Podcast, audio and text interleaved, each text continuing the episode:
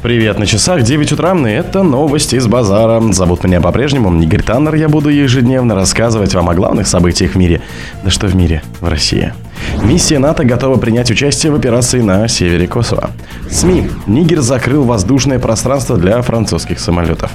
Фильм «Чебурашка-2» запустили в производство. Российские ученые предложили новый подход к борьбе с болезнью Альцгеймера. Ученые раскроют секреты создания средневековых находок. Когнитивное долголетие. Ученые ищут пути сохранения умственного здоровья. Спонсор подкаста Глаз Бога. Глаз Бога это самый подробный и удобный бот пробива людей, их соцсетей и автомобилей в Телеграме. Миссия НАТО готова принять участие в операции на севере Косово.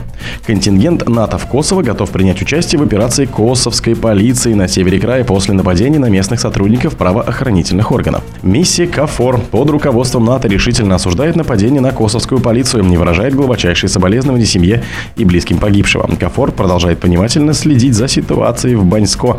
Ее войска присутствуют в этом районе и готовы реагировать в случае необходимости, говорится в сообщении миссии в соцсети X.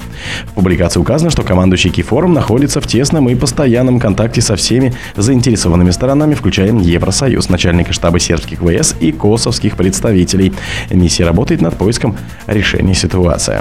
Нигер закрыл воздушное пространство для французских самолетов, сообщила AFP со ссылкой на авиационное ведомство африканской страны. Нигер вел запрет на нахождение французских самолетов в своем воздушном пространстве, говорится публикация.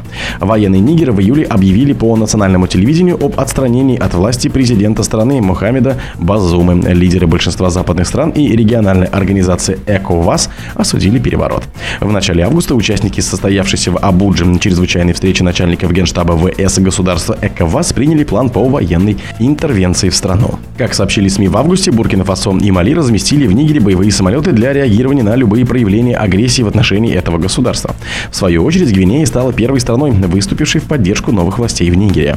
Нигер – это бывшая французская колония. Страна оставалась одной из последних союзниц западных государств в Сахеле. В Нигере находятся богатые запасы урана, от поставок которых зависит Париж. Как отмечает французский СМИ, на эту африканскую страну приходится от 15 до 17% процентов урана, который используют для производства электроэнергии во Франции. В Нигере и Чаде сейчас дислоцированы, соответственно, полторы тысячи и тысяча французских военных.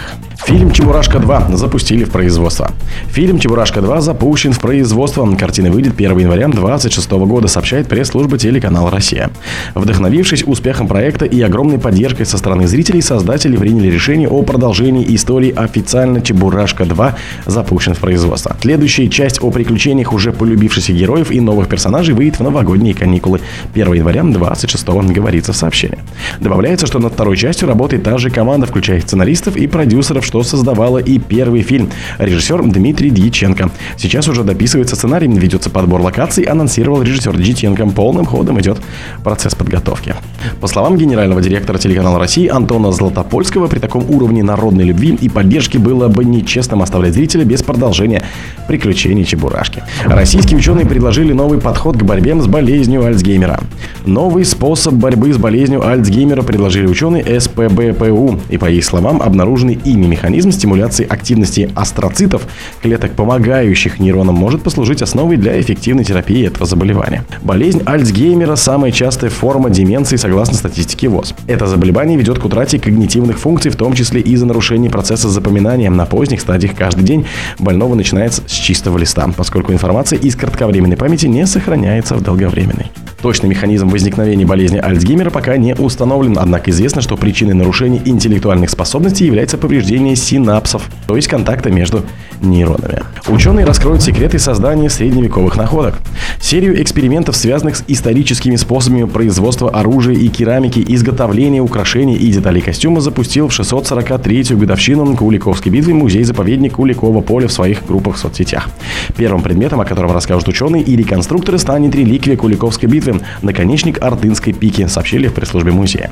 Археологи уже много рассказали о Куликовской битве и в емком и доступном формате видеоответов об исторических мифах и научных фактах, сообщила автор проекта, заведующая экспозиционно-выставочным отделом Государственного музея-заповедника Куликового поля Кристина Столярова. Теперь мы хотим помочь современному человеку открыть для себя эпоху Средневековья и раскрыть не меньше тайны и загадок о том, как изготовлены детали одежды и вооружения людей того века, представленные в музеях, и те, что мы видим на исторических фестивалях, рассказала она. Когнитивное долголетие. Ученые ищут пути сохранения умственного здоровья.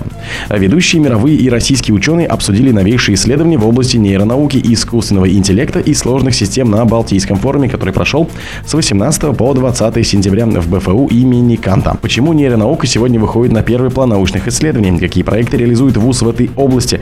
Об этом рассказал ведущий научный сотрудник Балтийского центра нейротехнологий и искусственного интеллекта БФУ, профессор кафедры неврологии ПСБПГМУ имени Павлова, генеральный внештатный специалист невролог Комитета по здравоохранению Санкт-Петербурга и Минздрава РФ в СЗФО Игорь Вознюк. Один из вопросов, который ему задали, можно ли утверждать, что Калининград стал центром притяжения для исследователей в области искусственного интеллекта. Здесь есть все, что нужно для моделирования процесса в их внедрении. Университетская среда с яркими молодыми креативным мышлением и не менее харизматичными руководителями медицины и науки. Я подразумеваю вклад Министерства здравоохранения Калининградской области и Балтийского федерального университета. В университете есть лидеры мнений, историческая площадка и живая интеллектуальная среда. В таких местах и должны происходить подобные подобные события. О других событиях, но в это же время не пропустите. У микрофона был Игорь Таннер. Пока.